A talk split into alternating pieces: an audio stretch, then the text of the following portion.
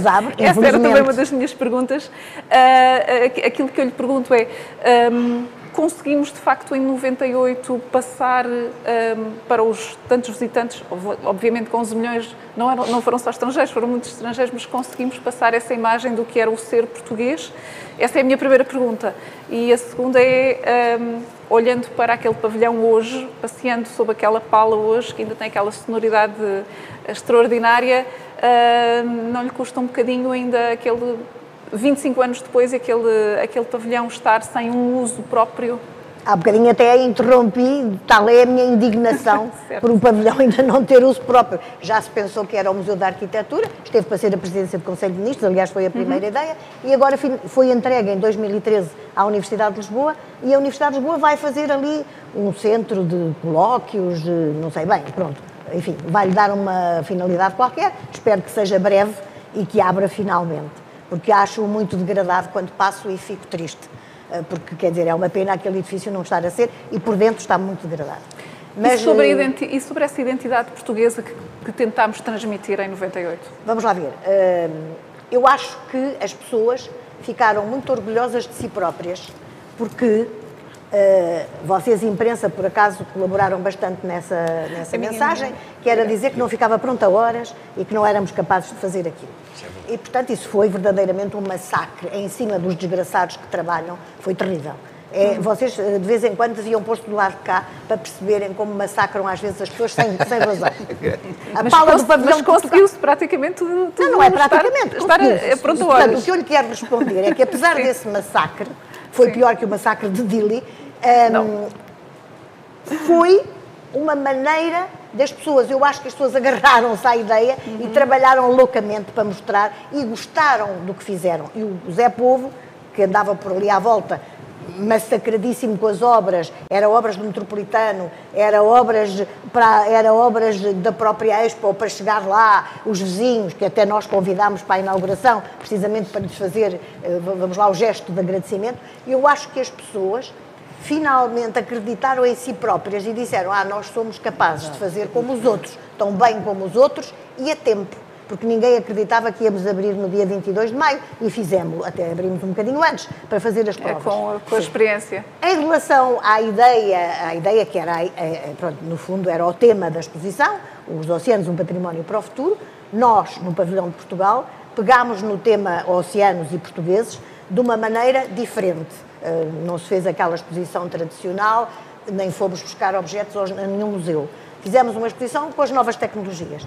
E, portanto, fizemos um percurso pelo imaginário do homem, primeiro, uh, com os oceanos, os monstros, etc, etc. E depois fizemos uma coisa muito concreta, que foi uh, a primeira escavação na Barra do Tejo, onde há dezenas de barcos afundados da carreira da Índia e de outras carreiras. Sim. E, portanto, dali tirámos os objetos que expusemos na exposição. E isso foi uma coisa, foi uma coisa interessante, foi a primeira vez que se fez e a última, nunca mais se voltou a fazer uma escavação na Barra do Tejo, tenho pena. Era, a ideia era que continuasse na arqueologia, mas não continuou. E, e, e depois fechávamos, eh, voltando-nos para o público. Uh, e, e, o próprio público era participante, porque eram, tiravam-lhes fotografias e, e, eles, no fim, uh, participavam na própria exposição. Era uma coisa muito engraçada, que as pessoas nunca tinham feito. E, e, na verdade, quer dizer, eu acho que o pavilhão foi uma pedrada no charco uh, da, da, comunicação patrimonial, museológica, uh, enfim, de, de, uma ideia de país, uh, de país num passado, mas que traz ao presente. Não, não ficámos passadistas, acho eu. E o próprio pavilhão, da autoria do arquiteto Cisa, é um objeto arquitetónico de grande classe. Certo. Uh, e, portanto, eu já disse... Como, aliás, diversos uh, Não, não foi só, ali, não é? mas eu estou a falar do meu pavilhão. Sim, claro. Os outros falarão dos seus. Mas, quer dizer, a, a Expo, em geral, foi um grande projeto de arquitetura, dando trabalho a vários jovens uh, arquitetos mais novos e mais velhos. E houve outra área que a mim me parece muito interessante, que Lisboa ganhou e aprendeu.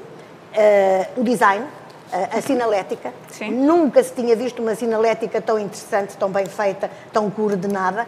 Lisboa ainda hoje tem algumas pechas na sinalética, é uma coisa que eu estou sempre a batalhar na Assembleia Municipal. E a sinalética dos monumentos de Lisboa, quando é que se faz? Não há maneira. Mas pronto, ali fez-se e agora já vejo alguns projetos interessantes. Por outro lado, o espaço público.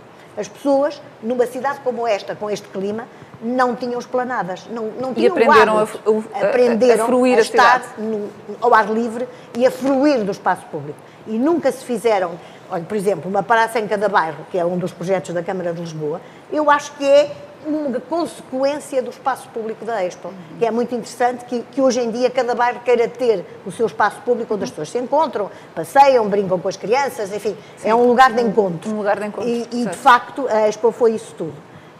Tenho pena que não tivesse contaminado o resto da cidade, se não nestas, pequenas, nestas pequenas grandes coisas. Mas eu esperava que tivesse tido maior influência na vizinhança. Eh, eu penso que a crise uh, parou um bocadinho os investimentos e, agora estou a ver, por exemplo, o Braço de Prata, o projeto do Braço de Prata, do Enzo Piano, Sim. foi encomendado aqui pelo nosso ex-presidente da já Câmara, João tempo, Soares. Já desse tempo, não é? Estava pronto o projeto já na Expo e só agora é que está a ser acabado. Eu penso que outro, outro projeto que, que a Expo pode ligar-se mais à Expo e vir a progredir e fazer-se uma coisa muito bem feita é aquele projeto do Hub Criativo do Beato, uhum. porque tem ali um espaço fantástico da antiga manutenção militar, uh, portanto, com todos os, os pertences uh, do fornecimento às tropas e não sei o quê, e se aquilo for bem tratado, como eu penso que está a ser, uh, pode ser um espaço que, vai, que o Beato vai ganhar e vai. Só que temos ali um problema que é o caminho de ferro. Aquele caminho de ferro corta. É uma fronteira. É uma fronteira que está a cortar a ligação ao rio. E, portanto, é preciso também uh, eliminar esses, uh, digamos que esses contra, contratempos para que isto possa ganhar de facto a dimensão já poderia ter tido neste Mas essa é uma todos. barreira física que é difícil ultrapassar. Uh, se calhar há maneiras, não é? a imaginação não tem limites. e, portanto, eu penso que outras cidades terão tido os mesmos problemas e resolveram-nos. Uhum. E penso que agora também estas jornadas da juventude, da juventude vão completar um projeto que a Expo não terminou uh, que, que, é, é aquela o, parte do Trancão. Do Trancão. O, onde eu acho que ainda há muito a fazer é na zona norte da Expo. As pessoas uhum. que lá vivem, aqui há pouco tempo tivemos uma Assembleia Municipal na, no Parque das Nações uh, e precisamente eu acho que as pessoas se queixam que há uma, a zona norte está a menos faz, bem servida a que faz fronteira com Louros. Exatamente. E está menos bem servida de serviços. Portanto, as pessoas têm que vir ao centro da Expo, onde está tudo ainda, mas isso não, não se difundiu pela zona norte e a Zona Norte ficou um bocadinho esquecida, o que é uma pena, porque pertence à mesma freguesia e, e esperava-se que aquilo tivesse crescido, mas ainda não chegou lá. Espero que aconteça. Já passaram 25 anos, não é? Mas espero que não passem outros 25. Sobretudo para cá estarmos. Exato. Não, para eu ver, para ver se eu vejo. Ah, ver. Vamos saltar um bocadinho porque uh, queria, falar, queria, queria, queria, falar com a Cristina uh, e isto entrou, aquilo que eu lhe ia perguntar entronca muito naquilo que a Simoneta acabou de dizer, que é, em termos uh, arquitetónicos e também em termos paisagísticos, eu diria que, que, a, que a Expo 98, ou que a preparação da Expo 98 foi quase uma também usando o seu termo, uma pedrada no charco, e isso até me faz lembrar o Jardim das Ondas, que é como quando, se, quando cai qualquer coisa na água e faz todas aquelas ondas, não é? Uh, uh, a ideia que se tem é que a Expo trouxe à tona muitos desses arquitetos e muitos arquitetos paisagistas que foi, Começou aí o boom da arquitetura paisagista. Corrija-me se estiver errada. Não, não, não. Exatamente, aconteceu exatamente isso. Foi um, um laboratório, foi um momento de experiência de fazer cidade com espaços verdes uhum. muito ativos. E eu começo por agradecer a, a, esta equipe toda, ao João e a toda a equipe da, da Artéria, porque me parece que é um momento muito importante de celebrar esta, esta fundação que se fez de uma cidade nova são 35 mil habitantes agora, corrijam, uh, era, uma, era um local onde havia uma única quinta pequenina e aquilo era um sítio devastador e angustiante. Quem foi comigo do ateliê, eu fui nomeada em 6 de janeiro de 93, assinei o contrato, no mesmo dia em que fiz o meu doutoramento, à tarde, porque eu disse, eu primeiro faço o doutoramento, só depois é que entro. E uh, vinha com uma quantidade de ideias e de do espaço público, eh, neste caso de Inglaterra e também dos Estados Unidos, onde tinha estudado. E, portanto, perder-se a oportunidade de ter aqueles 380 hectares, eram 340, mas depois descobrimos com os mapas que eram afinal mais, eh, e transformá-los numa cidade nova, foi uma experiência que nós temos a agradecer ao Mega Ferreira, que já cá não está, temos a agradecer ao, ao Torres de Campos, evidentemente ao Cardoso e Cunha, que foi capaz de ter gestos muito largos. E ao Graça Moura. O Graça Moura, evidentemente, Graça sem Moura, dúvida nenhuma. Quem teve as ideias. eu estava aqui a falar, Sim. eu também falo do António Pinto, por exemplo, que era uma formiguinha de trabalho ali, permanentemente, que não largou. E falo até do Joaquim Cabral de Menezes, que foi o primeiro urbanista, ou enfim, que estaria uhum. à frente, e que foi ele que me, que, me, que, me, que me contratou para a Expo. E eu tive a sorte, mas uma sorte absolutamente, de, de o conhecer por ter feito o jardim dele. E, portanto, isto não foi, isto, tudo isto era tão apressado, havia tanta pressa, que isto não foi selecionado, nada, nós não éramos selecionados por concurso. Se fosse hoje demorava muito mais tempo. A única coisa que eu disse ao, ao, ao, Dr. Isso hoje seria impensável. O engenheiro Cardoso e Cunha foi vá buscar a nata. Eu trago-lhe os alunos melhores de todos, da arquitetura paisagista uhum. no caso, visto que há aqui uma área enorme de um, espaços verdes. E há outra coisa que eu sabia muito claramente, uh, nós temos cadeiras de urbanismo e por aí fora. Há um personagem chamado Patrick Geddes, de Edimburgo, que diz o seguinte, ponha-se em 1905 e depois de ter criado Nova Delhi, era urbanista de Nova Delhi, ponha-se um elemento cultural, um jardim, um museu e veja-se crescer a cidade à sua volta. Foi o que aconteceu na Expo. Portanto, esta era uma das partes teóricas que eu queria desencadear e que tenho o gosto, ao longo destes 30 anos, está a ver, 93 já faz de facto, ter visto a pouco e pouco e quando levo as pessoas à Expo e, e se vê aquela transformação, eu tenho os slides todos, slides, daquilo que, é, que foi a Expo anterior e, portanto, a, mar, a marca daquilo que foi um milagre de cinco anos de trabalho, sempre com toda a gente a dizer-nos, como dizia a Simoneta, não vão conseguir. Eu tive o disparate de levar os meus professores de agronomia, eh, onde eu também dava aulas, numa caminhonete. E a única coisa que eu ouvi dizer foi: não vão ser capazes, isto é impossível, Cristina, isto não vai lá. Isso é uma Era tradição permanente. portuguesa. É. Depois, a outra coisa muito importante é que para mim eu já estava pronta, estávamos em 93, mas eu estava muito atenta a uma coisa que aparecia como uma coisa dos paisagistas e dos ecologistas, chamava-se Global Warming. E este global uhum. warming, a gente falava nele e os arquitetos davam-nos quase como uma patada de leão. Calce lá, não venha agora que vai subir o oceano, disparate. Mas que ideia é essa? Eu fui bastante maltratada nesse aspecto, posso dizer. E até me tornei persona não grata por causa disto. Porque, por exemplo, eu batalhei contra o Trofa Real por não haver árvores, porque ele não queria árvores para não tapar a fachada do edifício dele. E nós conseguimos quatro linhas de árvores na Alameda e estas quatro linhas deveram-se também aos fantásticos ensinamentos de Barcelona.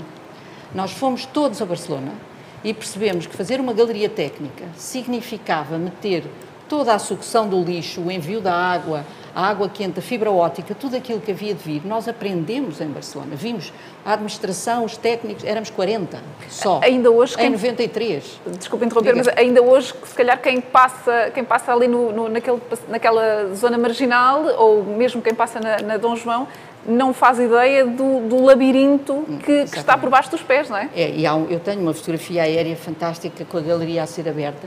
E o que é extraordinário é que, ao fazer-se isto, que é que puderam fazer os paisagistas? Quatro linhas de árvores. Quatro. Ou seja, conforto. Mais tarde vinha a fazer uma coordenação do nutrimento em que há um trabalho muito sério de medição de mil árvores, em que há, com termopares se mede a temperatura cá fora em agosto, entre o meio-dia e a uma, e a temperatura por baixo das árvores. E isto dá uma diferença de 5 graus na situação normal e 9 em situação extrema. Portanto, por baixo das tílias, estão a ver ali ao pé da Assembleia, há uma redução de 9 graus. Isto tem uma importância capital para o momento que estamos a viver. Portanto, este era um ponto em que eu fui. Depois, eh, uma das propostas que fiz ao Mega Ferreira foi fazer os Jardins Garcia de Horta dentro da Expo. E esse trabalho foi muito, muito, é, é, é a pupila dos meus olhos, porque é, foi de facto uma experiência que fizemos enorme o João Paulo dizia-me assim: isto é que é uma sorte, você passa a vida a, viajar para ir buscar plantas. Porque foi. Estão a ver o que é, não é? Ele dizia: está-me a gastar aqui o orçamento das viagens. Portanto, era, era para todo lado, Macau, Goa, por todo lado. Eu fui falar com, os, com as pessoas que nos ofereceram as plantas.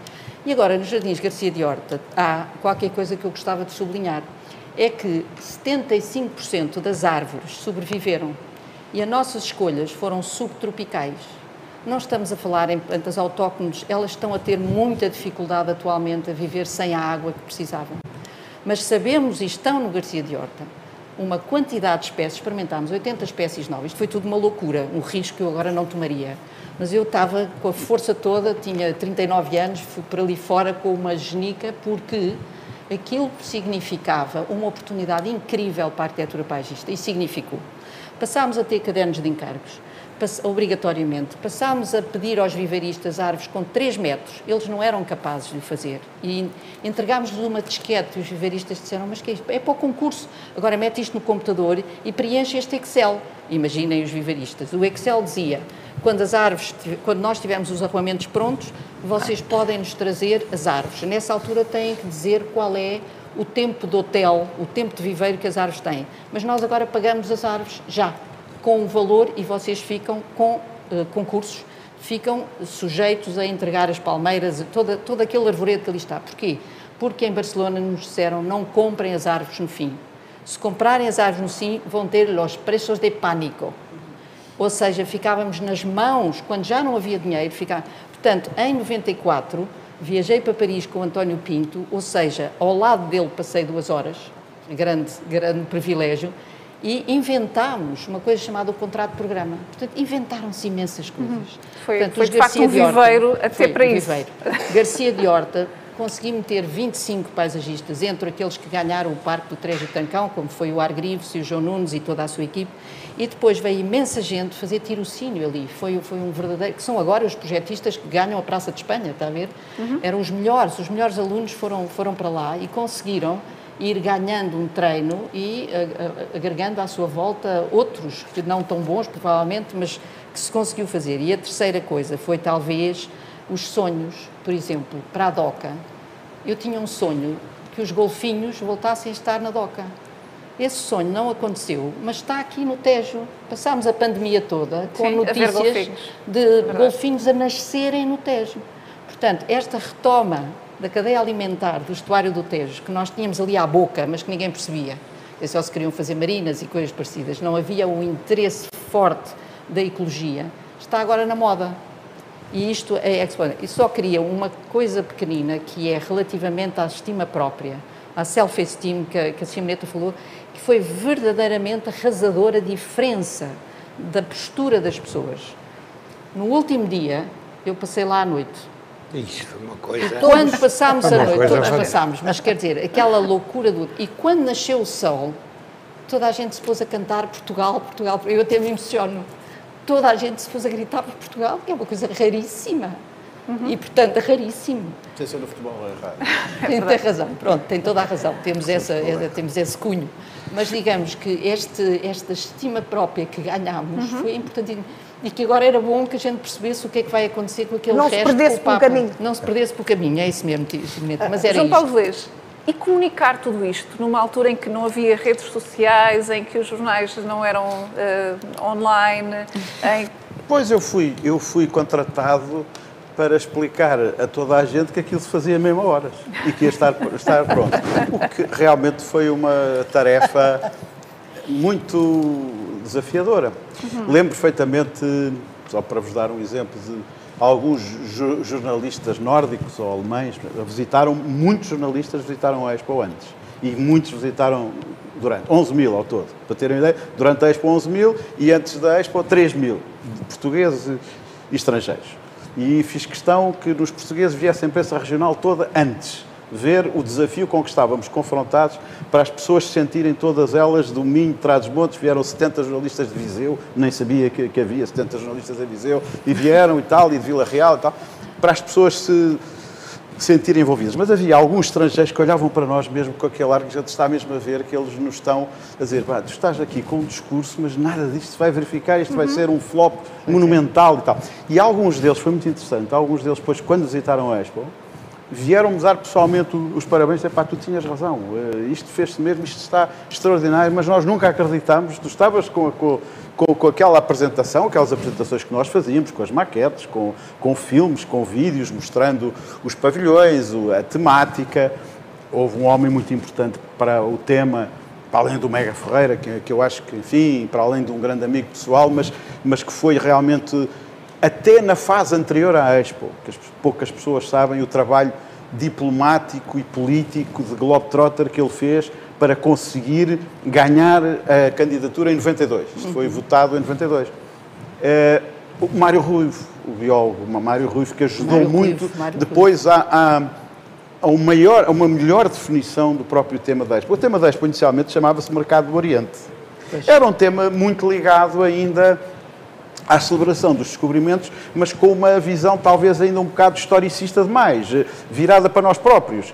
E o, o grande mérito foi não fazer um remake da exposição do mundo português, mas abrir a exposição ao mundo. E abriu-se a exposição ao mundo realmente escolhendo o tema dos oceanos, mostrando mesmo a países como a Suíça ou a Áustria, que não têm mar, que o mar era a última fronteira do mundo e, portanto, que era importante todos os países com litoral ou sem litoral refletissem sobre o mar.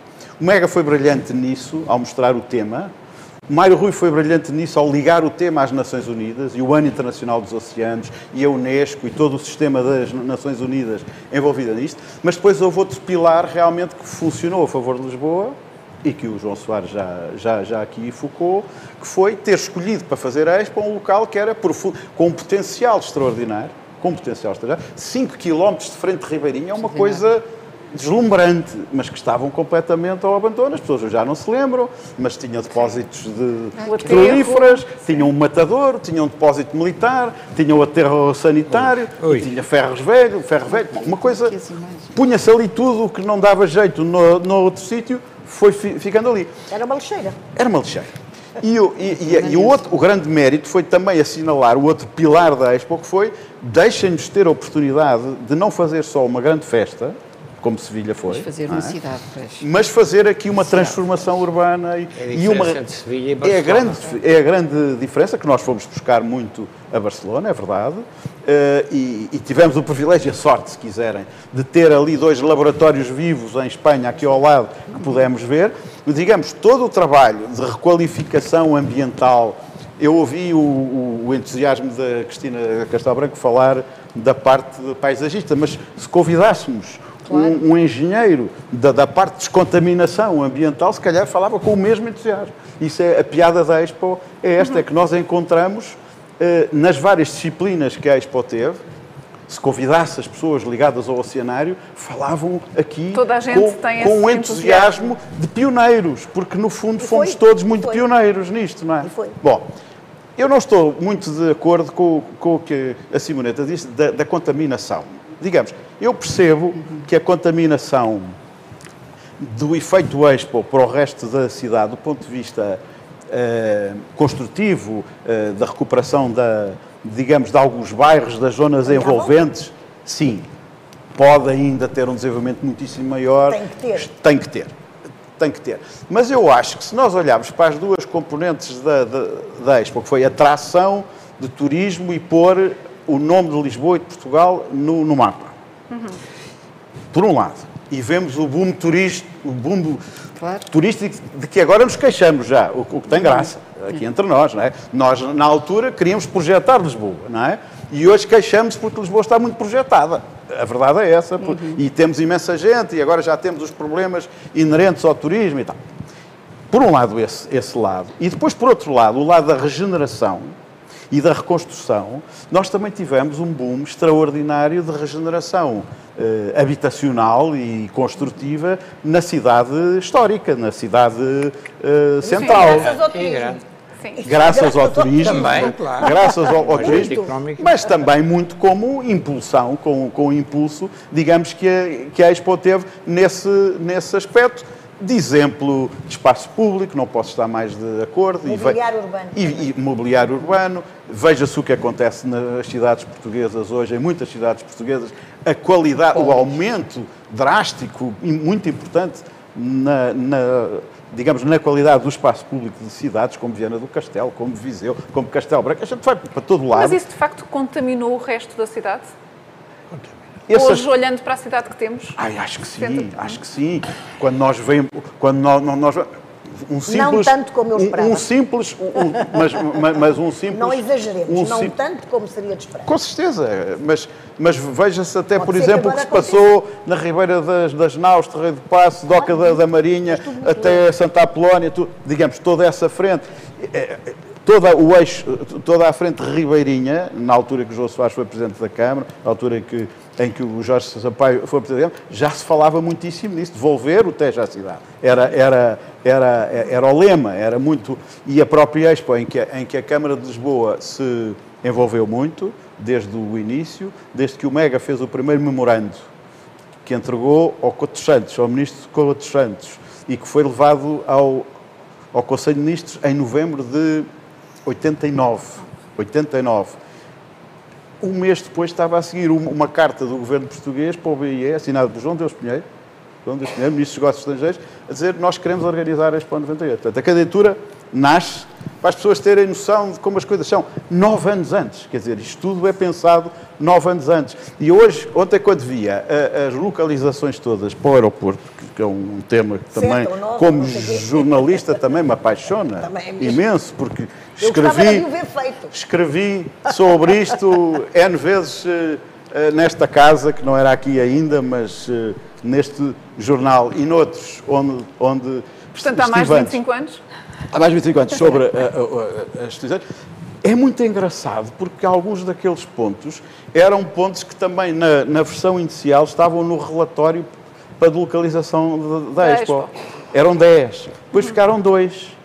Pedroços, numa lógica mais eh, menos interventiva, mas de continuidade com o CCB, etc, etc.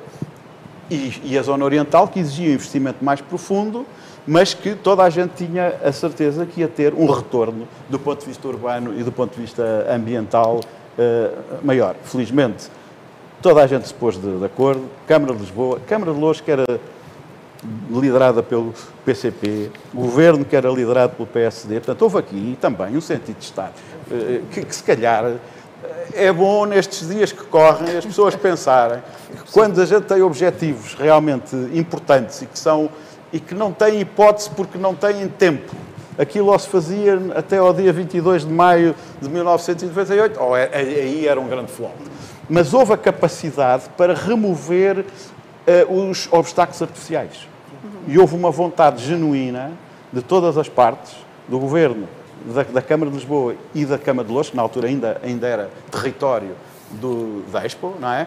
De se entenderem naquilo que era essencial. E ainda continua a haver essa, essa, essa partilha desse território. Eh, sem Não, medo- Não, porque não, hoje criada é de tudo. Junta de Freguesia, Hoje é Lisboa exatamente. tudo. Mas depois temos o- a parte do Trancão, que ainda Sim. que é a continuação divide. do projeto que, que Sim, mas Louros acho que é muito colaborante, parece-me, eh, enfim, das conversas que tenho tido. Eu, eu, se você me permite, eu gostava de dizer uma coisa, que é um exercício que eu me tenho feito, sempre tenho tido responsabilidades públicas, que é eh, tentar olhar para as coisas que estamos a viver e que estamos a fazer com o olhar que as pessoas terão daqui a 10, daqui a 20 ou daqui a 30 anos. E, e acho sinceramente que a Expo, com esta envolvente toda que já aqui foi descrita nas várias componentes, é a marca mais significativa na cidade e no país depois do Duarte Pacheco, que foi de facto um, um grande ministro das Obras Públicas e também transitoriamente presidente da Câmara de Lisboa, embora de uma forma muito efêmera, que foi muito curto e, e faleceu num acidente. Expo é de facto uma coisa, e, Mas eu é não sou tão pessimista como a Simoneta. sou pessimista. Eu, não, Eu sou pessimista no sentido do. Eu não sou exemplo. pessimista. Eu acho que Eu houve esperava um exemplo, mais. Houve um É exemplo isso. fantástico, é um exemplo fantástico, e não apenas para Lisboa, para o resto do país. Evidentemente que não nos podemos esquecer do ponto de partida, porque há uma expectativa que também tem que ver com a situação em que estamos e com o que conseguimos. E conseguimos imenso, mas depois a- o nível de expectativa aumenta em função do que se conseguiu. Por exemplo, a relação com o Rio, ali e do lado ocidental, Começou mais ou menos ali, na, na, nas acessibilidades da Infante Dom Henrique. Não, o Porto de Lisboa, nessa altura, ainda não nos, abri, não nos tinha Sim, aberto as não, portas. Ainda não, há bocadinho estávamos a não, falar e havia quem quisesse Isto tirar- era do Porto de Lisboa e ninguém entrava Havia aqui. quem quisesse não tirar estávamos aqui hoje a falar. Foi nessa, altura, foi nessa altura que se fez, com o apoio da Expo, mas foi a Câmara que fez, a ligação que permitiu evitar o, o caminho de ferro ali na zona de Santa Apolónia. Claro. Sem aquele viaduto que lá está, que foi feito pela Câmara. Eu, aliás, achava que o viaduto devia chamar Gungunhana, porque fazia a ligação entre o Infante Dom Henrique e, salvo erro, não é o Afonso de Albuquerque, é o homem de, de Chaimite, da Batalha de Moçambique. Eu disse, talvez Gungunhana fazia as duas ligações. Quando há bocadinho dizia que era impossível ultrapassar o caminho ultrapassou-se aquele obstáculo. Aqui foi o ultrapassado, é Machado é Rodrigues. Foi o Machado Rodrigues e foi a Câmara. Eu estive, fiquei ligado também. E se há coisa que eu tenho orgulho no plano pessoal, no trabalho com evidentemente, nós estávamos ao mesmo tempo, também não quero estar aqui a valorizar, estávamos a acabar com os bairros de barracas em Lisboa, não estávamos a falar de, não estávamos a falar de cinco casinhas, nem estávamos a falar de coisas com a dimensão que, que hoje enfrentamos. Mas se não tomarmos medidas, também lá chegaremos outra vez. Ah, Mas nós estamos a falar de 20 mil casas. Só na minha, na minha fase de presidência, entre os bairros, o Casal Ventoso, o bairro do Relógio, as duas Corraleiras, as Musgueiras, Norte e Sul. E aquelas foram pessoas que saíram da Expo, que E isso transformou-se em espaço verde e construiu-se, as pessoas Tiveram foram casa, realojadas, foram exatamente. realojadas. Houve alguns problemas com comunidades ciganas que foram realojadas dali. Eh, Agora, tudo aquilo funcionou e funcionou muitíssimo bem e acho que, acho que é uma coisa que deve orgulhar todos os que estiveram envolvidos naquilo. Eu orgulho muito do trabalho que Mas fizemos. eu não sou E pessimista. não travámos o resto. Eu sou travámos o resto. otimista, sempre Pois. Mas Sim, acho sim. que, com aquilo que se fez, se eu tivesse havido uma. um- se não tivesse havido uma paragem que houve por causa da, da- de facto da crise financeira, eu não, não atribuo Sim. culpas a ninguém. Sim. Foi pena porque não conseguimos hum, continuar aquele caminho, não digo fazer outra expo, mas fazer mais por aqueles bairros limítrofes, que alguns deles, se lá forem, como eu vou, veem a diferença, quer dizer, há uma diferença muito grande. Há uma diferença Entre- notória. Há uma diferença a, a notória. linha- A linha da, Há. da- de caminho Há. de ferro, de facto, faz essa, faz essa Corta. separação. Eu penso, eu espero que agora este projeto do Beato traga outra contaminação e comece a fazer ligações. E, e isso é que me parece que era importante e que eu tenho pena, eu quando digo isto não é para criticar, é para ter pena de que não tivesse acontecido Eu ia mais perguntar tempo. precisamente o que, é que, o que é que ficou então. Há pouco disse que, Há muita que- coisa. que precisa- que- Muita coisa. ficou muito por fazer. O que é que, o que, é que na sua Para já ficou uma? Lisboa nova. Uma Lisboa nova que era fundamental. Havia a Lisboa Ocidental, a Lisboa de Belém, e havia a Lisboa das Quintas, que era a Lisboa Oriental. Esta era a velha Lisboa. E a Lisboa das Quintas não existia. Ninguém lá ia, ninguém, ninguém, ninguém conhecia, era uma lixeira. E era, era muito pobre, muito, muito. Portanto, Lisboa, no fundo, acabava praticamente eh, na estação de caminho de ferro, eh, ou, ou no Terreiro do Passo, digamos assim. Não, Da- não até Santa continuava. Apolónia, vá. A estação de caminho de ferro, em Santa Apolónia, porque ficava ali. E, e, de facto era importante que a Lisboa crescesse para esse lado, porque já tinha crescido para o lado, eh, de- saindo do Terreiro do Passo, vai-se em frente cima. e vai-se para Odivelas, eh, Sim, pronto, naquela Lumiar zona das quintas, do Lumiar, pronto, no fundo, outras, outro tipo de quintas. E, e, na verdade, para ali estava tudo morto. Portanto, uma das coisas importantes foi essa, foi, de facto, ter a visão, e isso o Mega Ferreira e as pessoas que passaram pela Câmara, o João e outras pessoas que trabalharam nisto, todos nós que trabalhamos nisto, as pessoas tiveram essa visão. Lisboa tem que crescer para o sítio certo. E, de facto, foi esse. Por outro lado, é um projeto sustentável. Fez-se um projeto sustentável. Isto é uma grande diferença com Sevilha. Estava aqui o, o- Sim, sim. o nosso colega a falar nisso e eu estou plenamente de acordo. Eu já fui a Sevilha e já vi, quer dizer, é um sítio. Vimos Fica logo. um sítio old-fashioned, não é nada. E a, e a Expo ganha uma vida própria. Mas Sevilha tinha menos esta componente habitacional do Não que... tinha, do não que- pensaram do nisso. tinha, Não que pensaram nisso. não é?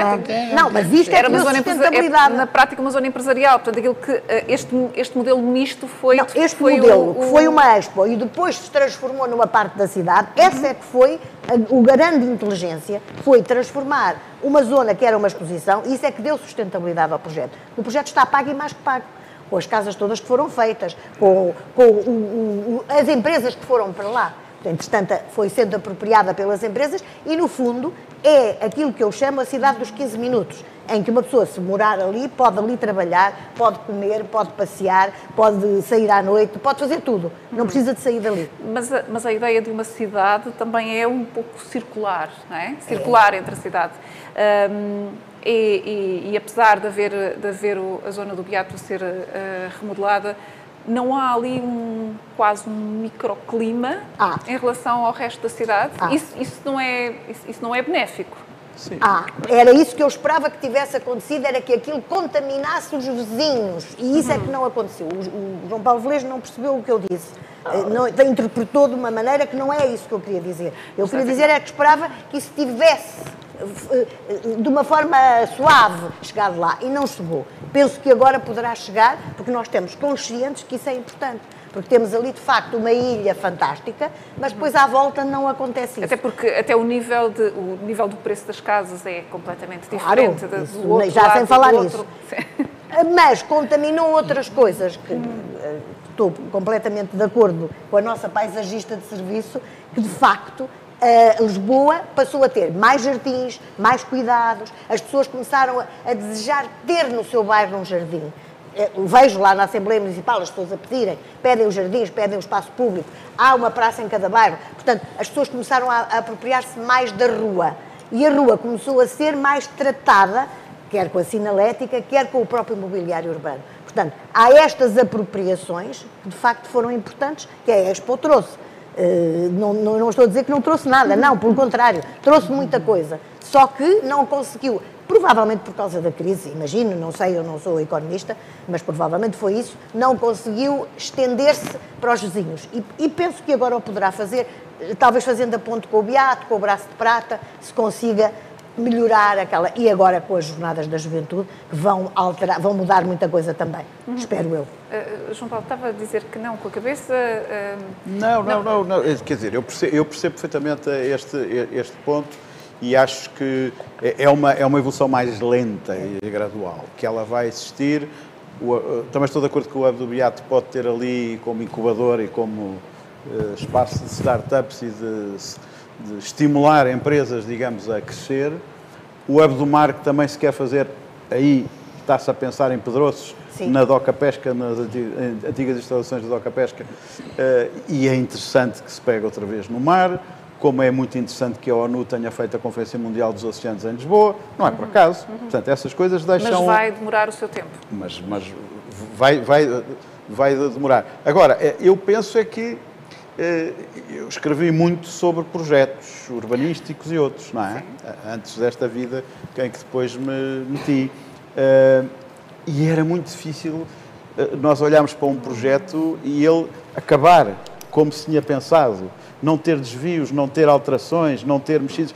A Expo, com a dimensão extraordinária que teve, é um projeto que se fez eu diria quase a regra esquadro do ponto de vista em relação ao seu plano. Uhum. Nós dizíamos que os terrenos se iam e há vender. Uma que ainda não falámos, que é o Manuel Salgado. É, é. Sim. É, isso é, que é injusto ele é, o autor, ele é o autor do plano diretor. Ele é o autor do plano diretor. É verdade, é verdade. Da Expo. E tem porque sido o geral é o Vassal Rosa. Sim, sim, é o Vassal Rosa. Agora, eu, eu, eu destaco muito o papel do, do Manuel Salgado, sobretudo no espaço público. Acho que o espaço público tem a marca, tem uma marca muito, muito, muito, muito forte. espaço público e a parte depois. Agora, é muito raro encontrar um projeto que a gente dizia, bom, isto está pronto em 98, a primeira fase, e a segunda fase, que era uma área muito mais vasta, três vezes superior à, da, à do recinto da Expo, está pronta em 2009. E esteve. A verdade é que esteve, o que é extraordinário para um país como, como o nosso, eh, que está sempre a tropeçar em pequenas coisas e médias coisas e dificuldades e constrangimentos e alterações e aprovações. Não, houve aqui uma, uma, uma, um foco e houve uma vontade política e houve uma vontade anímica, se quiserem, de muitos protagonistas, isso é que eu eh, gostava de mais uma vez sublinhar, que tornou possível, digamos, isto, isto ter o desfecho que teve.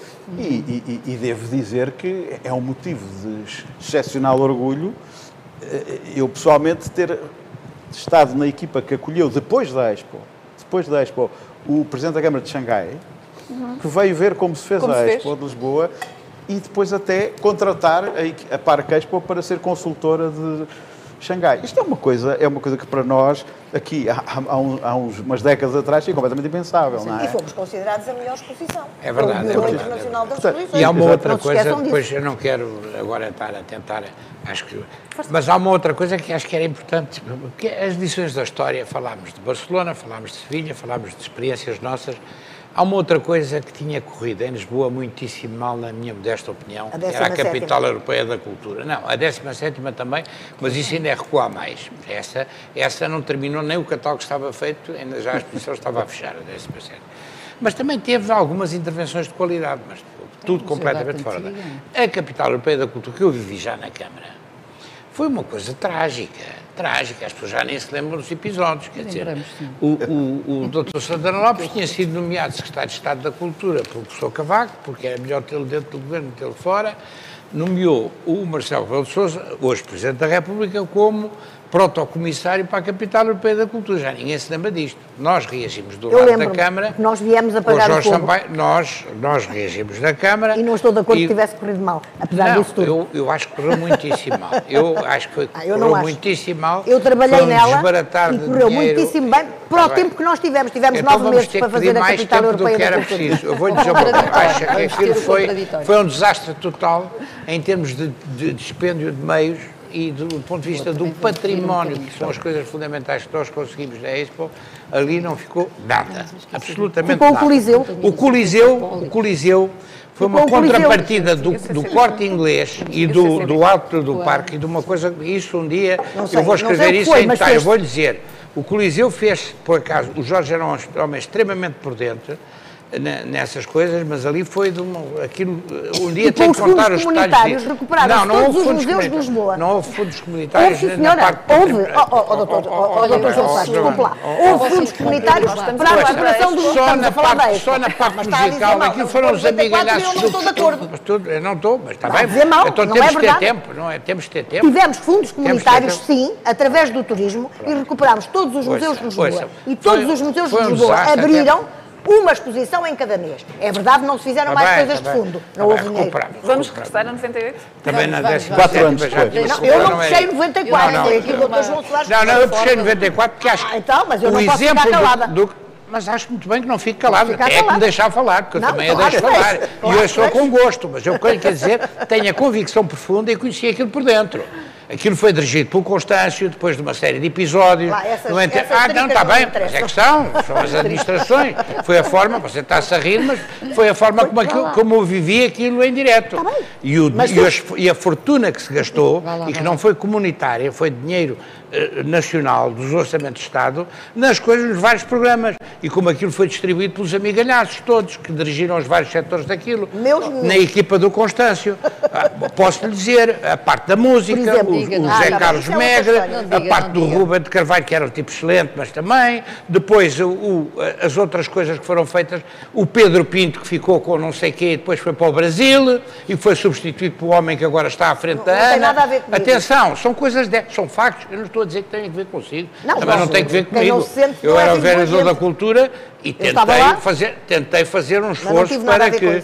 Não, mas eu, não, eu tive, eu tenho que ver com tudo o que pois, é estava noutro, estava mesmo noutro já, quando já não estou na, nas coisas que têm que ver com a cidade, tenho João, uma paixão imensa por ela. Foi um eh, desastre e esse desastre estimulou não, não que as coisas tivessem corrido um bem. Né? E, estou lição... disposto a fazer outra discussão com tempo, Então vamos, ela não nos vai dar tempo para falarmos sobre 94. 94 não. Foi um desastre Não, total. estamos aqui a falar de 98. E 94 não, é teve importância para 98. Foi, era isso que eu, era, ia chegar. Um, Aprenderam-se algumas coisas para 98. É Como, por exemplo, não nomear comissários que não se sabe de onde caem do céu aos trambolhões, que depois não são capazes de fazer um programa. Uhum. E depois ter alguns bombeiros que vêm e resolvem o problema. Claro que não é da. Hora. Alguns bombeiros, porque há sempre um bombeiro desconhecido que espera por si Bom, e que resolve os problemas. É verdade, ainda que, é verdade. Eh, ainda Qualquer que maneira, a Expo 98 a, a também, Expo tenha, 90, também tenha levado alguns problemas. A Lisboa, Capital Europeia da Cultura, trouxe, na sequência da Europália, que também foi uma porcaria, não. Não, não, Ah, não, não, não, tá não me ponha tá coisas na boca, porque Não, não, é não, ponha estou só a assim. perguntar. Você está a dizer, é tudo um desastre, é tudo um desastre, eu estou-lhe a dizer. A, a Europália a Europália trouxe foi ótima. curiosidade sobre Portugal. Isto há uma sequência. Os anos 90 são anos riquíssimos para Portugal.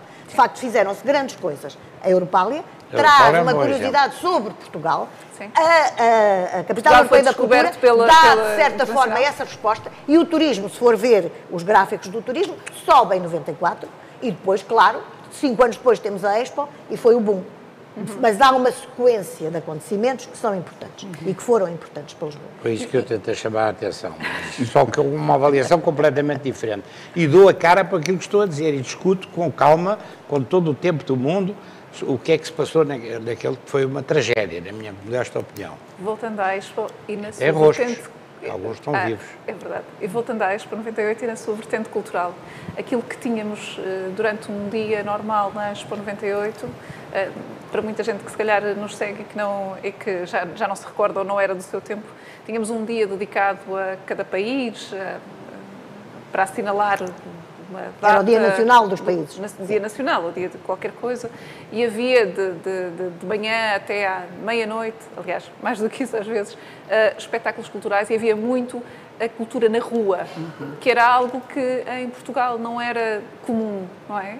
Aquilo que eu queria saber é que se, eh, Ficou. se, se isso ficou, Ficou. se, se- Já em ficou no- 94, nós aproveitando os tapumes do metro que invadiam a cidade toda e que não, não era uma coisa horrorosa, fizemos arte pública nos tapumes. E isso criou, começou a criar alguma apetência por ter coisas na rua, coisas interessantes na rua. E acho que hoje em dia se faz muita coisa de rua. A EGEAC, da Câmara Municipal de Lisboa, a empresa cultural da Câmara de Lisboa, faz imensos, imensas coisas na rua, espetáculos, concertos, eh, animações, e portanto as pessoas estão, estão habituadas, habituaram-se, foram-se habituando, e ali na Expo de facto era todos os dias, portanto as pessoas hoje em dia estão habituadas e gostam e participam. E, Cristina, é é preciso olharmos para a cidade e pensarmos e planearmos a cidade também para, para este tipo de utilização? É não, só. Uhum. não só o jardim para, para passear, mas se calhar o jardim também para receber eh, eventos culturais? E os pavimentos, o problema dos pavimentos, Ah, o problema dos bancos. E como eu insisto, o problema da sombra, não é? Mas realmente a arte na- no espaço público fez viver o espaço público de uma maneira inesquecível. Aquela procissão que veio no Tejo, quando a certa altura se fez uma procissão de barcos e de coisas estranhas. Eu queria só elogiar aqui os presentes, já agora, porque eu era, eu estava mesmo no princípio da minha carreira, e uma das coisas que se faz, aqui o, o João Pedro estava em todo lado, Era- o João Paulo, desculpa, estava em todo lado. A gente apanhava-o em todo lado, em todo o sítio, o que quer que acontecesse, ele estava lá. Portanto, nós dormíamos muito pouco. Isto é uma coisa, mas mais importante é que a Simoneta também estava noites e noites, como eu tinha os Jardins Garcia de Horta ali Noites perto. e dias.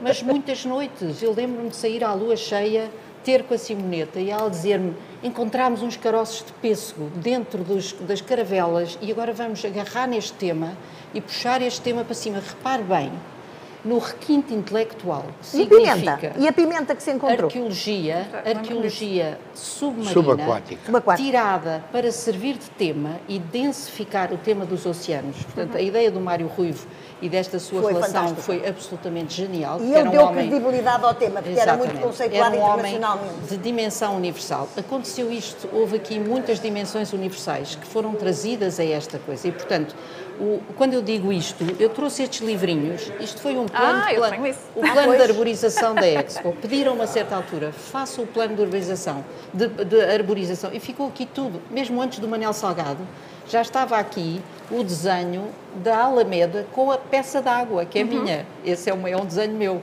a imitar Isfahan, que é uma cidade tão quente como Lisboa vai ficar e que precisa de água pelo centro. E isto Quando diz peça d'água, quando diz peça d'água é aquele onde tem os, tem os vulcões, os vulcões, vulcões, peço É desenho desculpa. meu, que Sim. ficou aqui registado. Essa é de facto uma das imagens de marca É, da Expo mas 98. é minha, é minha. Aliás, Depois os azulejos já são do que Neri e por devia- aí vai. Por isso é que quando cada, é de facto, foi de facto uma forma de tornar a cidade mais fresca e Não, é uma com forma uma fantástica. peça d'água, eh, essa peça d'água ficou aqui registada em 94. Julgo eu que isto é de 94.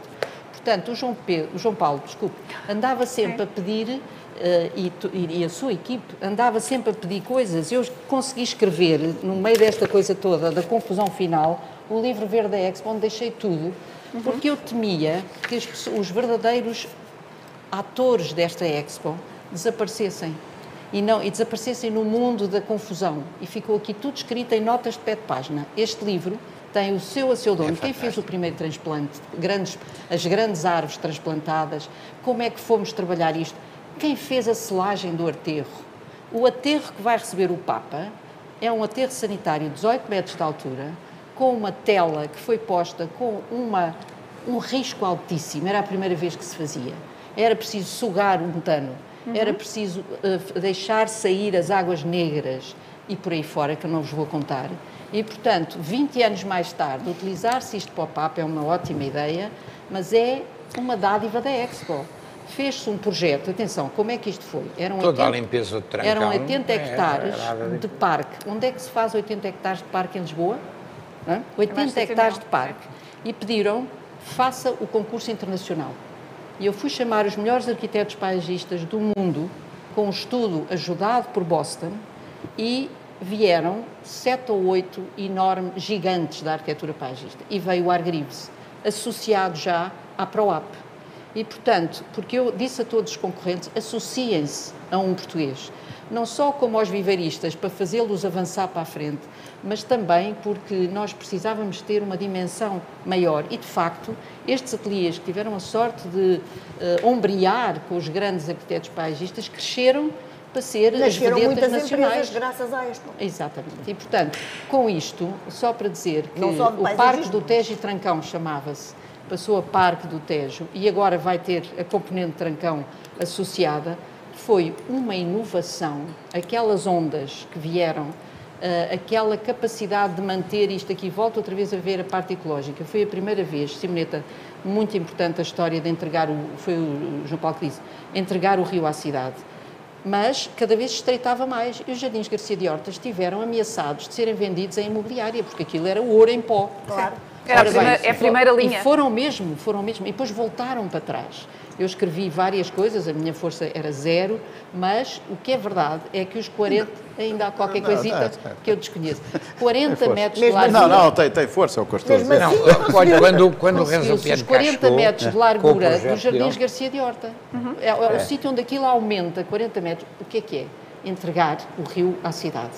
Portanto, não haver barracões, não haver espremer de 10 metros, 5 metros, 2 metros de cidade, como nós temos entre o, entre o Caixo de Dré e, e, e- Alcântara, não é? Está ainda por resolver essa parte. E era bom que E um pouco mais para ampla. cima também, não é? Por outro lado, o que é que eu sabia? Se subirem os oceanos, é preferível que a primeira base de entrada da água seja um espaço verde e não habitação.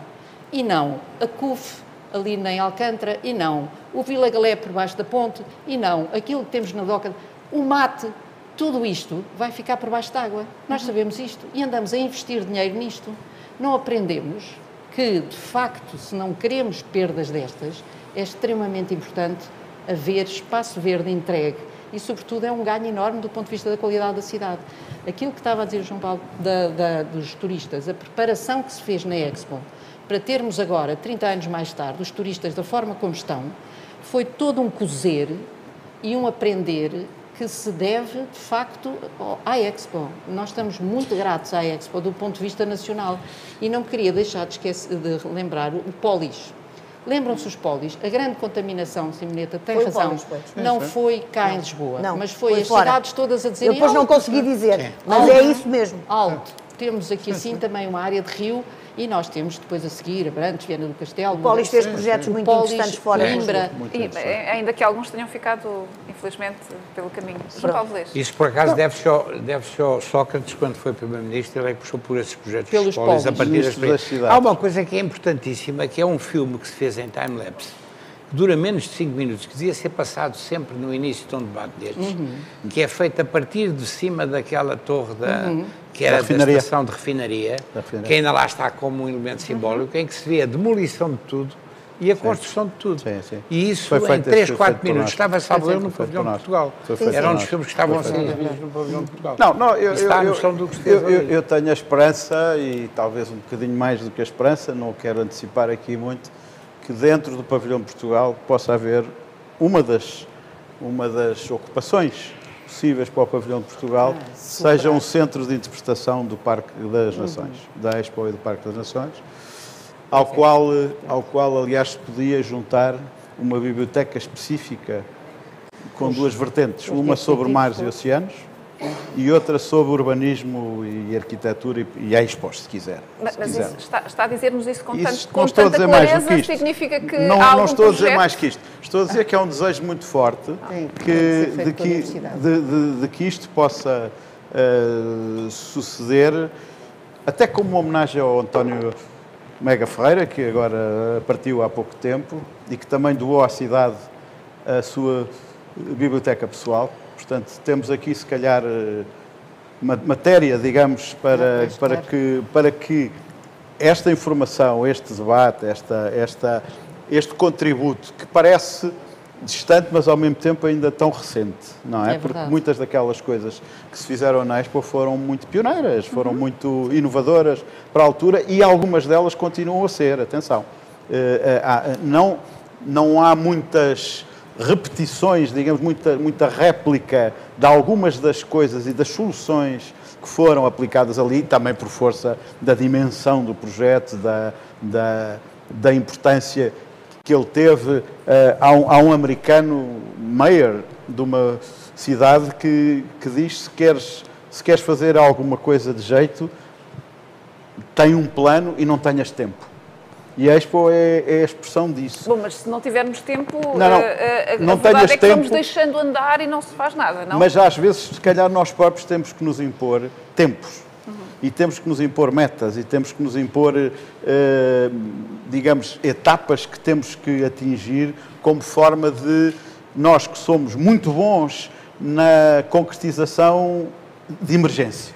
Não há quem nos bata. Não há quem nos bata em lado nenhum. Podemos ir para, para um campeonato qualquer mundial e nós ganhamos de certeza no- Sim, na- é na- é nas, nas coisas de emergência. Mas somos muito complicados no dia a dia e, na- e no, e no deixa andar, não é? Principalmente quando as políticas fazem parar tudo e recomeçar de novo. Exatamente. E Isso quando é não é há objetivos transversais e que, é. possam, e que possam ser Isso é um vício eh, que nós compartilhados. adquirimos ao longo do tempo. É uma constante, todos. é uma constante. E, e- e se calhar, voltando à- ao ponto, talvez fosse interessante ter ali um centro de interpretação em que se pudessem vo- voltar a mostrar esses vídeos, que se pudessem voltar a mostrar as maquetes, eh, se pudessem voltar a mostrar eh, imagens do terreno como ele era antes. Onde Nós é fizemos estão? um livro Onde é que estão essas maquetes? as imagens, as maquetes estão em, em- em ponto seguro. Os uma parte delas, uma parte delas com a junta de freguesia do Parque de- de- das Nações, que felizmente tem um presidente que é um completo amante e devoto.